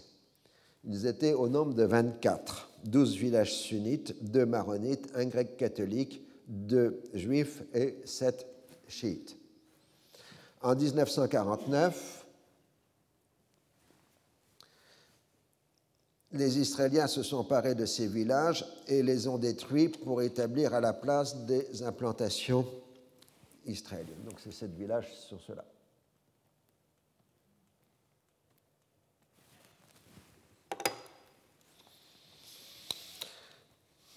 Dans l'un d'entre eux, un massacre a fait 70 victimes. Les habitants se sont réfugiés au Liban et ont été définis comme palestiniens. Dans les années 1950 et 1960, les chrétiens ont reçu la nationalité libanaise. Sous la pression de Hezbollah et d'Amal, les chiites de sept villages sont naturalisés libanais en 1994. Du fait du rôle moteur des mouvements chiites, on n'a pas tenu compte des 17 autres villages. Donc, c'est déjà visiblement un prétexte, puisqu'il y avait 24 villages, on n'en parle que de 7. L'État libanais tente de revendiquer ces lieux, mais la légitimité de la cause est trop fragile. Ils sont bien en dehors du territoire libanais. Le 4 mai, Jamil Sayed avance un autre dossier, celui des fermes de Sheba.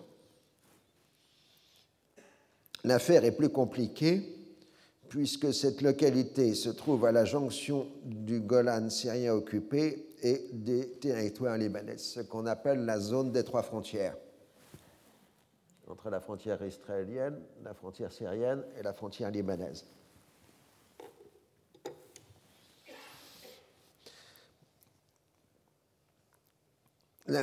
pour différentes raisons, les autorités mandataires françaises n'ont pas procédé à une délimitation dans ce secteur de la frontière libano-syrienne. Et après l'indépendance, Damas a continué de s'y opposer. Il existe bien une ambiguïté sur l'appartenance de ce petit territoire. De surcroît, s'ajoute la question juridique de savoir s'il a été occupé en juin 1967. Dans ce cas, il ressort de la résolution 242 ou si cela s'est produit ultérieurement et donc concerne la résolution 425. Enfin, Damas utilise ce contentieux pour entraver le retrait israélien, mais n'abandonne pas sa propre revendication sur ce secteur. Donc, clairement, les Libanais revendiquent le secteur des fermes de Sheba comme étant un territoire libanais.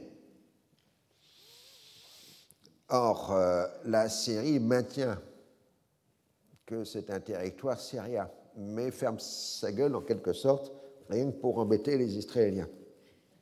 Quant aux Israéliens, de toute façon, ils ont procédé de leur façon habituelle, ils ont hébraïsé le nom du secteur et ils l'ont appelé le mont Dov, DOV. Le chef de l'ALS appelle le gouvernement libanais à accorder une amnistie générale à ces hommes dont il serait lui-même exclu. Sinon, il menace de s'enfermer avec ses troupes dans un réduit à la frontière libanaise. C'est une mesure désespérée parce que tout le monde sait que s'ils restent au Liban, ils seront jugés comme collaborateurs d'Israël et qu'ils n'ont pas les moyens de se confronter avec le Hezbollah sans le soutien de l'armée israélienne. De plus, l'ONU exige un désarmement préventif de la milice avant tout déploiement de la finule dans la zone frontalière. Dans le cas contraire, elle refusera de certifier que la résolution 425 a été intégralement appliquée. Quant au Hezbollah, il offre le pardon à tout milicien qui tuerait un Israélien ou un responsable de l'ALS. Le 9 mai, l'armée israélienne évacue le village d'Aramta, à proximité de Jézine, après 14 ans d'occupation. La population pleure des larmes de joie en accueillant les premiers visiteurs. Là, vous avez une magnifique photo d'une jeune femme retrouvant sa mère après sept ans de séparation. Ce bourg, qui comprenait 5000 habitants en 1978, n'avait plus que 110 résidents. C'est le début d'un retrait gradué des positions israéliennes cédées à l'ALS, à qui on retire parallèlement son armement lourd. Donc, vous voyez là le démantèlement des installations militaires israéliennes. Le Hezbollah multiplie les attaques et Barak renonce à se rendre à Washington du fait de l'aggravation de la situation. Le 18 mai, les discussions de Stockholm reprennent. Al-Kabouarla voulait que l'on aborde directement les dossiers les plus importants. La partie israélienne s'en tient aux questions de procédure. Faut-il une troisième partie, c'est-à-dire les Américains, dans les discussions? Peut-on arriver à un accord cadre sans avoir réglé la question des réfugiés ou du territoire À quel moment prononcera-t-on la fin du conflit? Quel sera le statut de l'OLP après la création de l'État palestinien? On commence néanmoins à rédiger un projet d'accord cadre listant les accords et les désaccords sur chacune des questions. Les Israéliens, sur instruction de Barak, refusent de mentionner le dossier de Jérusalem. Dans les discussions de couloir, il est question de mettre les quartiers arabes sous souveraineté palestinienne, les juifs sous souveraineté israélienne. La question de la vieille ville reste la pierre d'achoppement, avec en premier lieu savoir qui aura la souveraineté sur le haram al-Sherif, mont du Temple. Le Fatah proclame deux jours de colère pour protester contre le refus israélien de libérer les prisonniers les 19 et 20 mai. Les incidents sont particulièrement violents dans la bande de Gaza, à proximité de la colonie de Nezarim. De nouveau, il y a échange de tirs entre soldats israéliens et policiers palestiniens. On a un mort palestinien et plusieurs centaines de blessés, dont une vingtaine de militaires israéliens. Marwan Barouti, le chef du Fatah pour la Cisjordanie et des activistes de Tanzim, adresse un message tout aussi bien aux autorités israéliennes qu'à l'autorité palestinienne son mouvement rejettera tout accord de paix qui ne comprendra pas la libération de tous les prisonniers.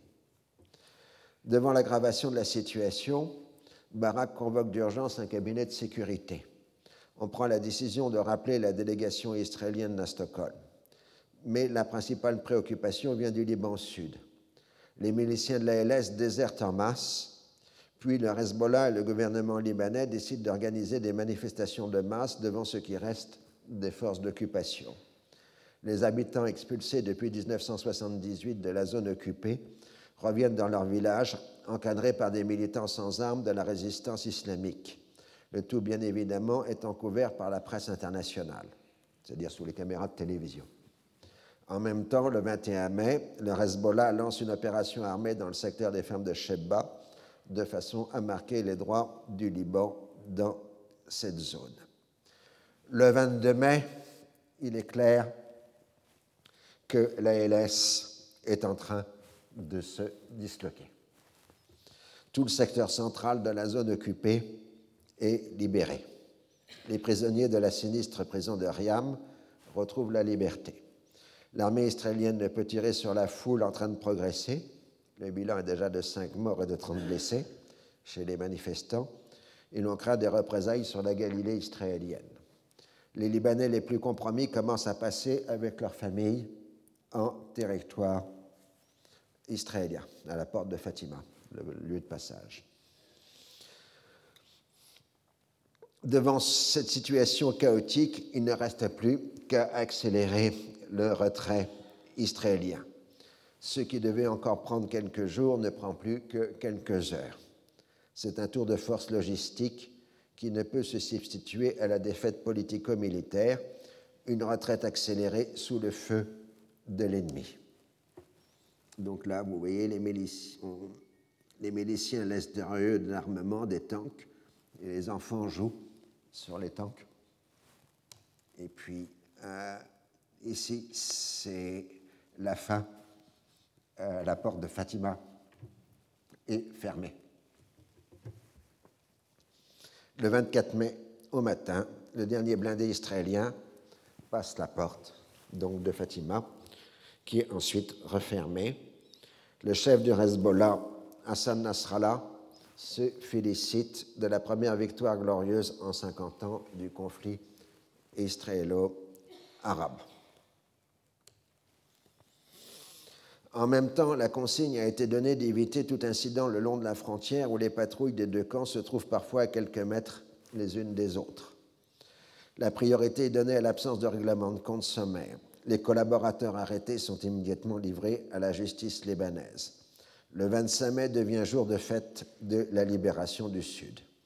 Dans les jours qui suivent, les gens affluent par milliers le long de la frontière pour exprimer leur haine envers Israël après 22 ans d'humiliation et de violences diverses. C'est un véritable défoulement populaire.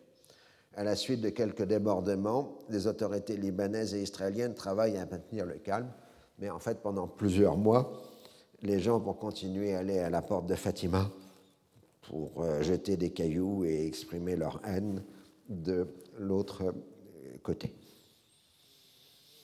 Environ 6500 Libanais,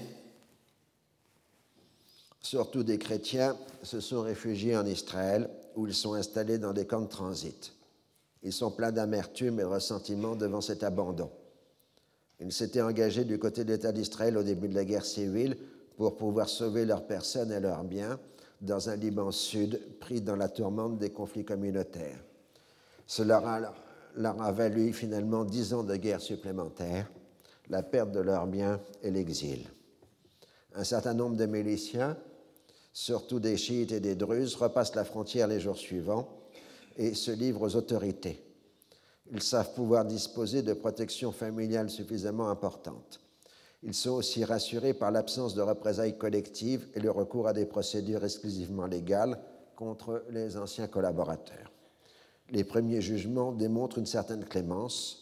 Les peines les plus lourdes sont de 5 ans, la plupart vont de 6 à 30 mois plus des amendes, et il y a des non-lieux. Le retrait israélien s'accompagne d'une contrebande d'armes, les miliciens de la LS vendant leur armement individuel à des Palestiniens de Cisjordanie, aux grandes dames de l'autorité palestinienne qui protestent auprès des autorités israéliennes. Pour ceux qui restent en Israël, se pose la question de leur intégration. Les Arabes israéliens n'en veulent pas et les Juifs israéliens vivent dans leur grande majorité en séparation complète avec des Arabes. À la Knesset, au nom de l'opposition, Ariel Sharon critique la façon chaotique avec laquelle le retrait a eu lieu il prédit de nouvelles agressions à partir du Liban. On aurait dû, avant de partir, détruire l'infrastructure civile du pays du CED, les centrales électriques, les ponts, les routes, etc. Barak lui répond que ce n'aurait fait qu'engendrer de nouveaux cycles de violence. Il reste la question de l'application de la résolution 425, c'est-à-dire la vérification que le retrait a bien eu lieu sur la frontière internationale. La procédure débute le 26 mai et la partie libanaise multiplie les contentieux. Il existe en effet toute une série de micro-contentieux dus à des empiètements israéliens qu'en général les cartographes de l'ONU réussissent à corriger. Il reste des réserves liées à l'imprécision de la frontière mandataire libano-syrienne. Le problème se pose moins sur la frontière libano-israélienne puisqu'elle a été délimitée. Mais la frontière libano-syrienne n'a pas été délimitée. Or, les Israéliens sont sur le Golan, donc il y a une portion, une portion de cette frontière. Le village de Rajar s'est ainsi étendu des deux côtés de la frontière, ce qui ne posait pas de problème durant la période d'occupation. Le principal abcès de fixation sont les fermes de Sheba, que le Hezbollah revendique au nom du Liban. Aux questions territoriales s'ajoutent deux autres contestations libanaises le retour de tous les prisonniers libanais détenus en Israël, qui refusent de les libérer en considérant que ce sont des criminels ayant du sang juif sur les mains, et la poursuite des survols aériens du territoire libanais par l'aviation israélienne, qui sont pour l'ONU autant de violations de la souveraineté libanaise. Pour Israël, c'est une sorte de droit acquis depuis 1975, indispensable pour sa sécurité. Quant aux prisonniers, le gouvernement israélien renvoie la question à la décision des tribunaux israéliens. Parmi les plus lucides des Palestiniens, on s'inquiète du précédent qu'on est en train d'établir. C'est ce qu'Abouala a expliqué à Roussavir, chargé de les transmettre à Barak dès le 21 mai.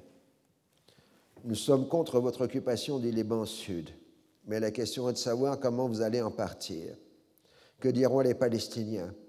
Qu'avec nous, les Israéliens ont négocié un accord par lequel nous leur avons donné la sécurité, que nous, l'autorité palestinienne, nous tuons des Palestiniens pour la sécurité d'Israël, et qu'en fin de compte, nous n'obtenons rien si ce n'est le rapport d'un redéploiement territorial. Le Hezbollah a tué des soldats israéliens et à présent, ils obtiennent le retrait d'Israël sur les lignes de 1967. Le message pour chaque Palestinien sera clair tuez des Israéliens et vous aurez la terre. Arafat saisit combien il se trouve en position de faiblesse. Dans ces conditions inégales, il n'a pas intérêt à négocier le règlement permanent. Il faut d'abord qu'il démontre à son peuple des gains significatifs. Il fait donc savoir aux Américains que la négociation ne pourra reprendre qu'une fois que les Israéliens auront tenu leurs engagements précédents, c'est-à-dire tous les redéploiements et transferts prévus par les accords. Barak a une vue complètement différente. Le retrait du Liban est populaire dans l'opinion publique israélienne, mais il risque de perdre ce regain en accomplissant le retrait prévu pour le 23 juin sans obtenir de contrepartie de la part des Palestiniens. Il faut donc que le dernier redéploiement soit compris dans le règlement final. Pour la même raison, il ne peut être question de faire passer les trois villages à proximité de Jérusalem de la zone B à la zone A. Enfin, les rumeurs et les indiscrétions sur le contenu des discussions de Stockholm attisent la colère des colons juifs, dont certains émettent des menaces de mort contre Barak. Ce qui permettrait à l'un de négocier l'interdit à l'autre du fait de la faiblesse interne des deux acteurs politiques. D'où ce qu'on entre maintenant dans ce qu'on peut appeler prélude à Camp David.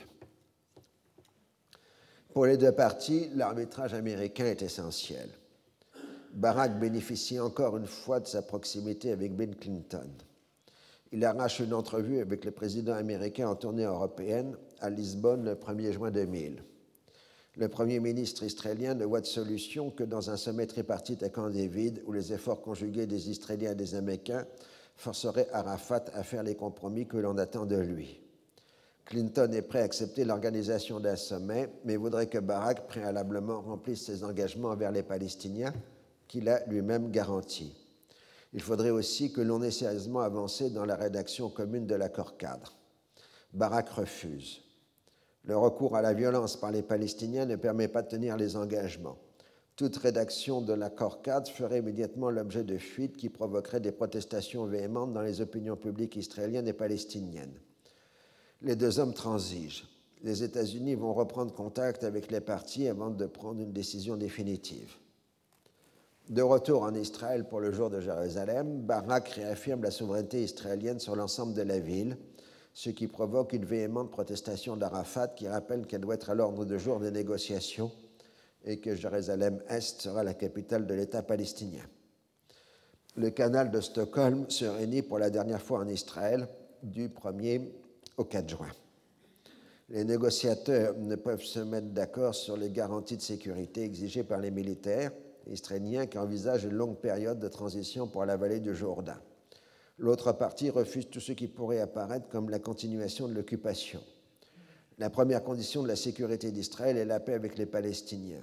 On peut à la rigueur envisager des patrouilles communes israélo-palestino-américaines le long de la vallée du Jourdain.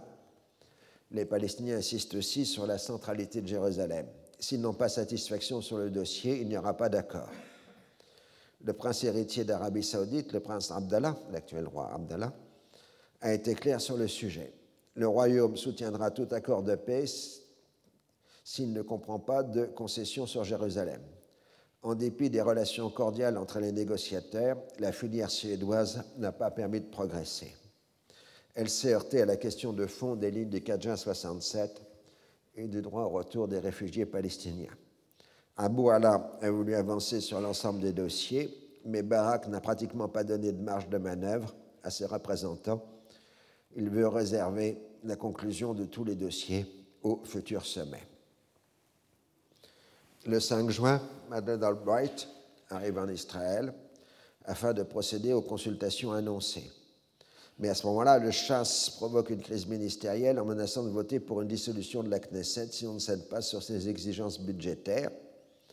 Barak refuse le chantage, mais doit faire face à une fronde des autres partis de la majorité menée par Sharansky, qui accuse le Premier ministre de mener les négociations avec les Palestiniens sans en discuter avec les autres membres du gouvernement. C'est donc pris dans ces difficultés intérieures que Barak reçoit le secrétaire d'État, Eros. Il refuse toujours de tenir les engagements pris envers les Palestiniens, sauf sur des points mineurs. Inversement, Arafat explique aux Américains que si Barak n'est pas capable d'agir sur les dossiers secondaires, comment le pourrait-il sur les dossiers essentiels? Néanmoins, il accepte d'envoyer ses négociateurs à Washington. Albright pousse les Palestiniens à s'en tenir au dossier essentiel de laisser de côté les engagements non tenus. Pour les Palestiniens, il devient clair que les Américains et les Israéliens agissent de concert. S'ils n'ont pas d'assurance sur le contenu du règlement final, le sommet échouera certainement et on fera porter la responsabilité sur eux. Arafat doit aussi faire face à son opinion publique il a eu le malheur de déclarer à la radio israélienne que le retrait israélien du Liban Sud n'est que l'application de la résolution 425 et n'a rien à voir avec la résistance de Hezbollah. Devant les protestations, l'autorité palestinienne ordonne la fermeture des stations radio indépendantes. La contestation vient même maintenant à l'intérieur du Fatah et Marwan Barouti, son leader pour la Cisjordanie, se fait le protecteur des contestataires. Le 10 juin 2000, on annonce la mort de Hafez al-Assad à l'âge de 69 ans. ça, c'est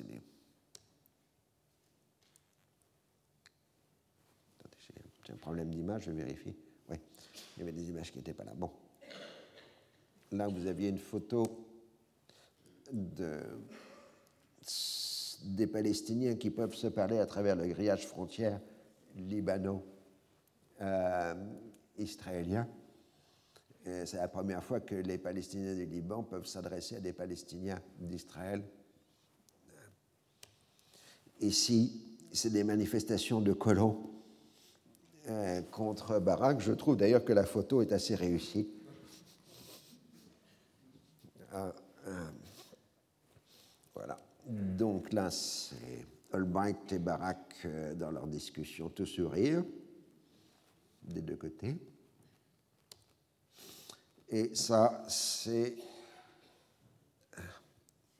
l'annonce le 10 juin 2000 de la mort de Hafez al-Assad à l'âge de 69 ans. La succession en faveur de son fils Bachar se déroule sans anicroche, mais au détriment des procédures constitutionnelles. Il a fallu d'urgence un amendement abaissant de 40 à, 40 à 34 ans l'âge minimum requis pour être élu président, l'impétrant ayant 35 ans.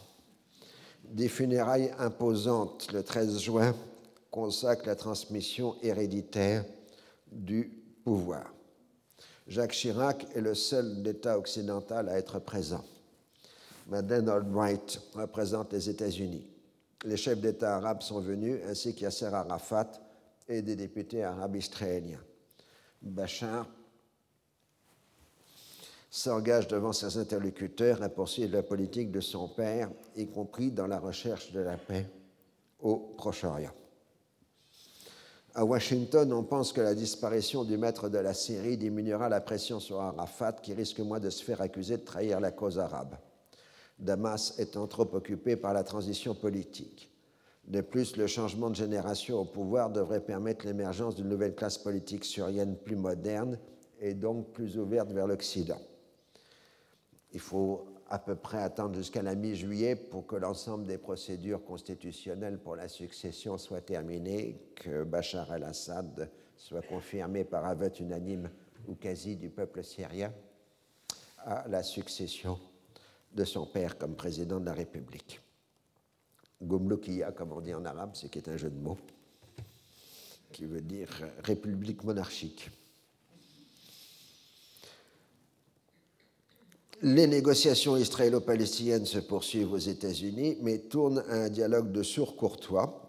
Les Palestiniens s'en tiennent à la légalité internationale qui signifie le retour aux lignes du 4 juin. Shlomo Ben Ami leur explique que le gouvernement Barak est le seul gouvernement israélien à faire des offres tangibles aux Palestiniens. Voulez-vous plus de résolutions de l'ONU ou voulez-vous un accord? Quand le 15 juin, Arafat est reçu à la Maison-Blanche, il est particulièrement remonté. Barak vient de demander un nouveau délai pour le dernier redéploiement prévu le 23 juin. Il n'est pas question, en dépit de la garantie américaine, de rétrocéder les trois villages. Le seul geste de bonne volonté qu'il propose est la libération de trois prisonniers palestiniens.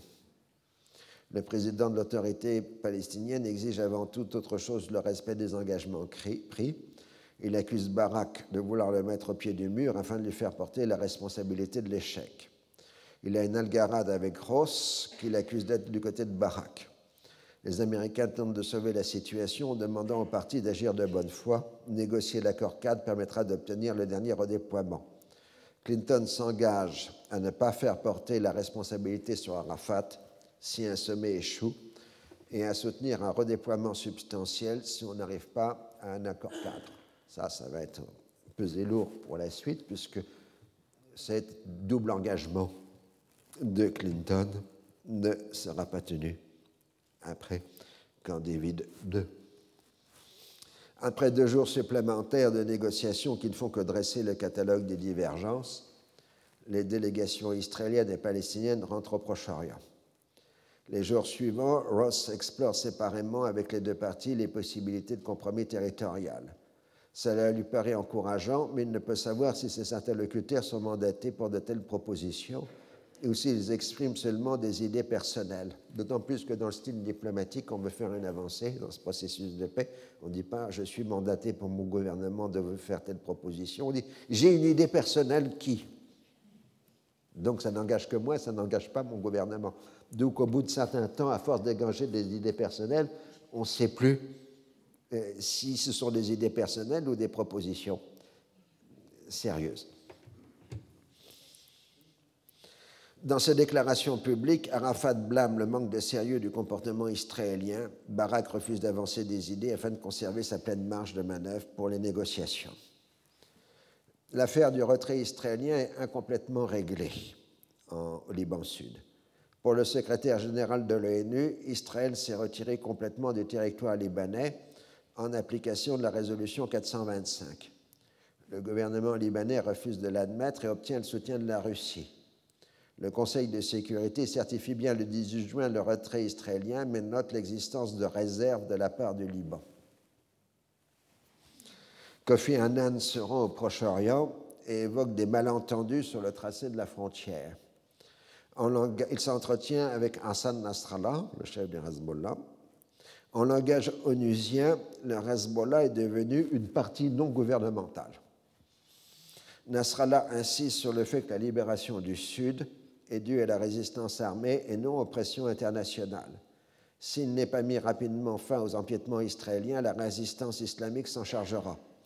Il insiste sur le dossier des prisonniers libanais. Cette affaire est essentielle pour nous et nous conseillons à tout le monde de libérer immédiatement et sans condition les prisonniers. le gouvernement libanais dresse une liste de 17 rectifications à faire du tracé frontalier. Le secrétaire général fait la navette entre les deux pays pour trouver une solution. Les Israéliens conviennent qu'il y a des divergences d'appréciation sur le tracé de la frontière, mais qu'elles sont très minimes. La finule conditionne son déploiement le long de la frontière au règlement des contentieux, ce qui est un instrument de pression très fort sur l'État hébreu comme sur le Liban. Les experts de l'ONU se remettent au travail et constatent quelques empiètements israéliens. Ils demandent le déplacement de quelques mètres de certains grillages. Ce n'est qu'à la fin de juillet 2000 que les responsables de l'ONU peuvent affirmer que la question des derniers empiètements israéliens a été réglée, ce qui permettra le déploiement de la finule dans la zone frontalière dans les premiers jours du mois d'août. Bien entendu, cette région reste sous les trois contrôles du Hezbollah, d'autant plus que l'armée libanaise se tient toujours à distance mais la priorité est donnée au rétablissement de l'économie. De nombreux habitants peuvent revenir dans leur foyer, mais l'exode rural a joué. Beaucoup habitent Beyrouth et ne viennent que durant les congés. C'est encore plus vrai pour les expatriés qui se sont installés dans différentes régions du monde. Il est connu que le gros bourg de Benjbein, qui est la capitale chiite de la zone frontalière, euh, a plus d'habitants à Dearborn, à proximité, dans le Michigan, que dans le Liban Sud. Euh, donc Dearborn étant appelé Bay, Michigan, euh, dans l'argot euh, israélien. Alors il faut dire que ces expatriés vont revenir, en particulier ceux du Golfe, et construire un lot de maisons particulièrement hideuses le long de la zone frontalière euh, c'est un chef-d'œuvre de kitsch euh, absolument épouvantable. Je crois qu'ils ont été pour la plupart détruits en 2006. En Israël, l'épreuve de force avec le chasse se poursuit. Devant la menace du parti religieux de se retirer de la majorité, Barak est contraint de faire des concessions qui conduisent le Meretz à menacer à son tour de quitter le gouvernement. L'antagonisme entre religieux et laïcs devient inconciliable le Méret se retire du gouvernement, reste dans la majorité. Tous les ans depuis 1995, le Congrès demande l'application du Jerusalem Embassy Act, qui demande le transfert de l'ambassade des États-Unis de Tel Aviv à Jérusalem, alors que les États-Unis, comme l'essentiel de la communauté internationale, n'ont jamais, jamais reconnu Jérusalem comme capitale de l'État d'Israël. C'est pour cela qu'il n'y a que des consulats généraux dans la ville sainte et pour mémoire, les consuls généraux sont accrédités auprès du gouverneur général de l'ONU pour Jérusalem, Corpus Separatum, mais jusqu'ici, ils ne l'ont jamais rencontré. Tous les ans, le président des États-Unis répond par une dérogation sur la base que son application présenterait un danger pour les intérêts nationaux américains vis-à-vis -vis du processus de paix. Cette fois, Ross, dont le fils travaille pour le sénateur Joseph Lieberman, co-auteur de l'acte, tente de s'opposer à la dérogation en se justifiant du fait que les deux parties israéliennes et palestiniennes travaillent de concert. Cela provoque une forte tension au département d'État. Finalement, Sandy Berger passe outre et obtient la dérogation le 18 juin 2000. Ce petit incident marque l'alignement de Ross sur les positions israéliennes.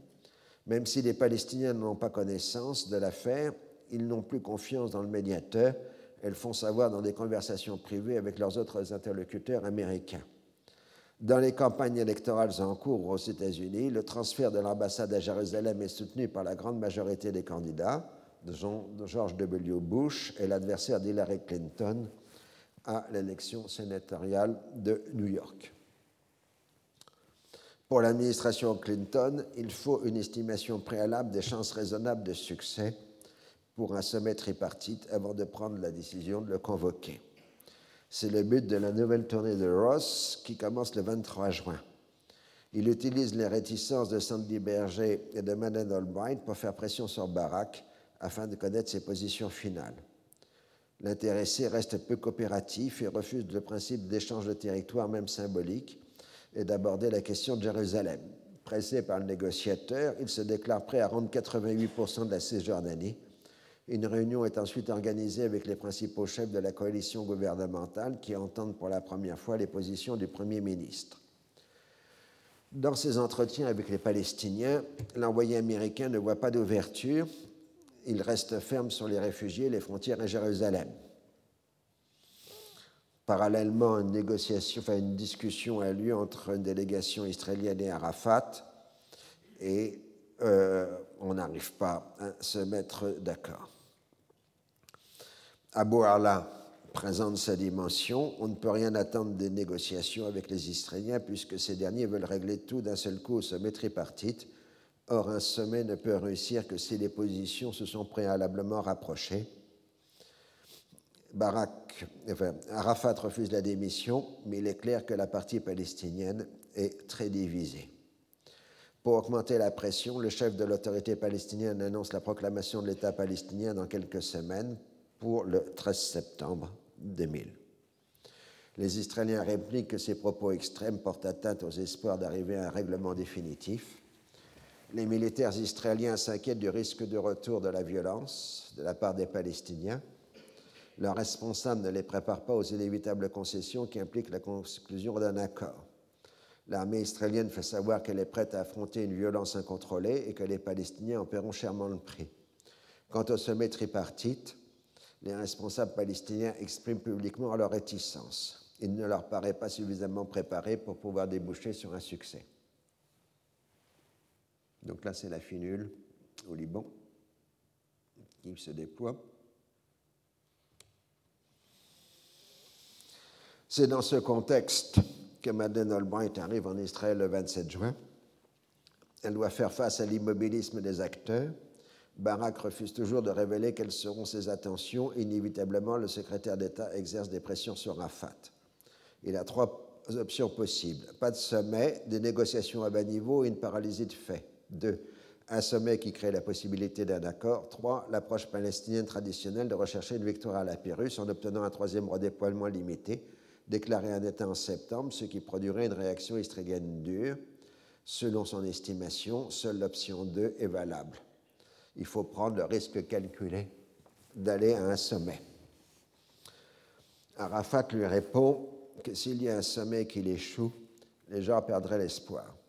On ne peut pas se permettre un second Genève. Il accepte néanmoins le sommet si on s'accorde deux semaines de préparation supplémentaire. Barak rejette la perspective, ce serait négocier avec soi-même. Les Palestiniens rejetteraient les propositions israéliennes et demanderaient plus. Le sommet est la seule solution. Il répète publiquement cette position, ce qui rend vain tout projet de prénégociation. Une nouvelle fois, les Palestiniens se sentent trahis par les Américains. Pour Madeleine Albright, il faut savoir se montrer réaliste. Elle connaît bien la réticence de la direction palestinienne, mais Barak est le seul Premier ministre israélien à vouloir vraiment la paix. C'est le moment où jamais. Les Américains sont au pied du mur. En ce qui concerne le calendrier, le sommet tripartite ne peut se dérouler lors des conventions démocrates et républicaines prévues pour le début du mois d'août. Il doit donc se tenir à juillet. Clinton doit être présent au G8 qui se tiendra à Okinawa du 21 au 23 juillet. À partir de septembre, on sera en pleine campagne électorale l'autorité du président sortant s'érodera constamment. Comme on dit en américain, ce sera un canard boiteux. L'entourage du président est partagé. Le conseiller à la sécurité nationale, Sandy Berger, est pessimiste. Ross et Albright, plus optimistes mais considère qu'il faut obtenir plus de baraques, en particulier des gestes envers les Palestiniens comme le transfert des trois villages et des libérations de prisonniers. Il faut aussi qu'il admette le principe d'échange de territoire et la cession d'une partie des banlieues arabes de Jérusalem dans le règlement final. Clinton penche pour la tenue du sommet. Ne rien faire risquerait de mettre fin au processus de paix.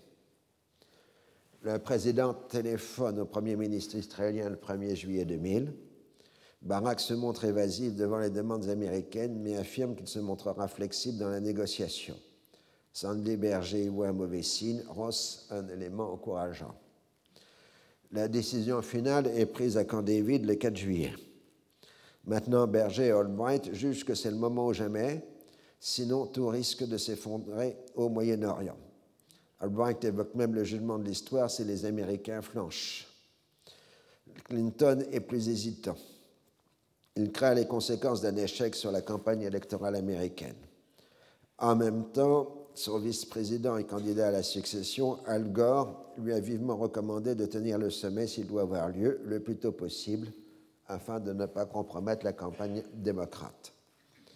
Un entretien téléphonique avec Barack le décide. Le Premier ministre israélien se déclare prêt à libérer une trentaine de prisonniers au début du sommet et envisage en cas d'avancée décisive des mouvements symboliques limités sur les échanges de territoires et sur les banlieues arabes de Jérusalem.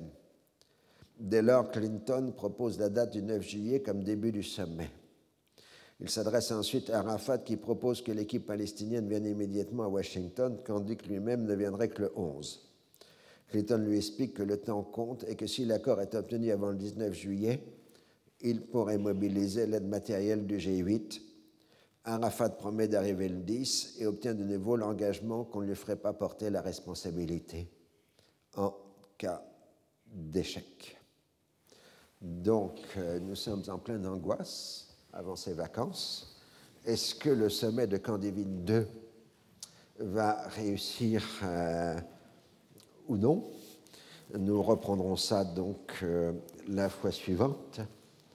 Je vous remercie tous et je vous adresse mes meilleurs voeux pour les fêtes et l'année qui vient.